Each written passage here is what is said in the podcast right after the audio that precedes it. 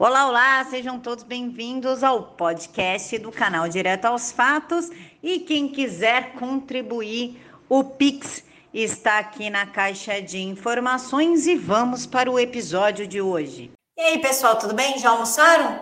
Que Deus abençoe o alimento de vocês e já vamos correr aqui para as notícias para dar tempo de você assistir antes de voltar para o serviço. Vocês sabem que a nova ordem mundial ou Agenda 2030 pretende, começa pervertendo a cabeça das crianças, destruindo o núcleo familiar, tirando a sua liberdade e tudo isso nós estamos vivenciando com ideologia de gênero, lockdowns, fechamento de igrejas e templos, imposto único global para as big techs.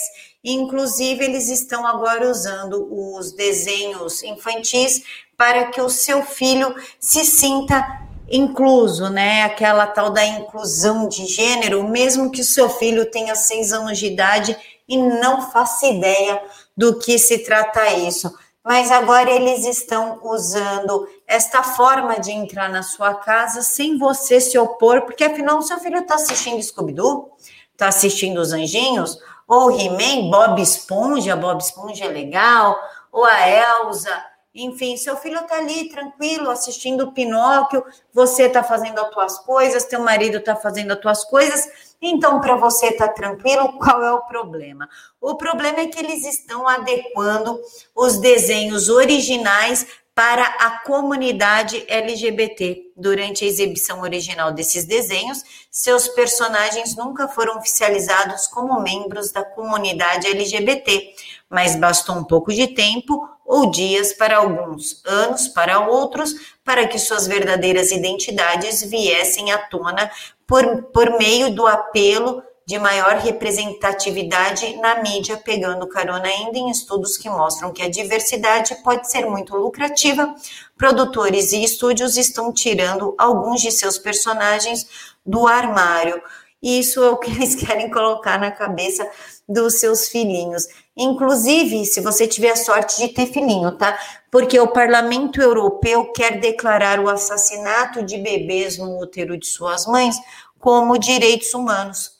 O pacote também inclui perseguição a médicos providas e imposição da agenda de, agenda de gênero. A ONG Citizen Go organizou uma petição online para cidadãos de todo o mundo contra o relatório que está previsto para ser votado no dia 23 de junho de 2021. Agora me diz uma coisa, como assassinato de crianças é direitos humanos se está matando uma criança? Cadê os direitos humanos daquele ser dentro da barriga da mãe que não tem culpa de nada? É o único que não tem culpa de nada.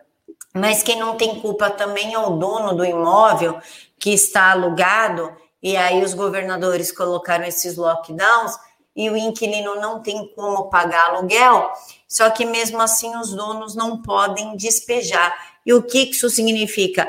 É o primeiro passo para o fim da propriedade privada, que foi lá previsto no fórum de Davos, em que eles falam que se você não tiver nada, você vai ser muito mais feliz. Ou na Venezuela, agora que se extinguiu-se o direito à propriedade privada e a pessoa só pode ter uma única residência. Esse negócio de, ai, coitadinho, ele não tem dinheiro para pagar o aluguel, o que, que ele faz?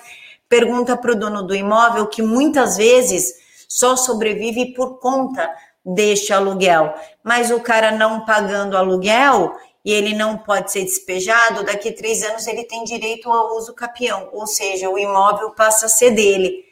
Como se começaram a perceber a estratégia, é o tal do uso social do imóvel que inclusive o Boulos prega. Essa ação que proíbe despejo é do PSOL, tá, gente? Que quem é PSOL é o partido do Boulos.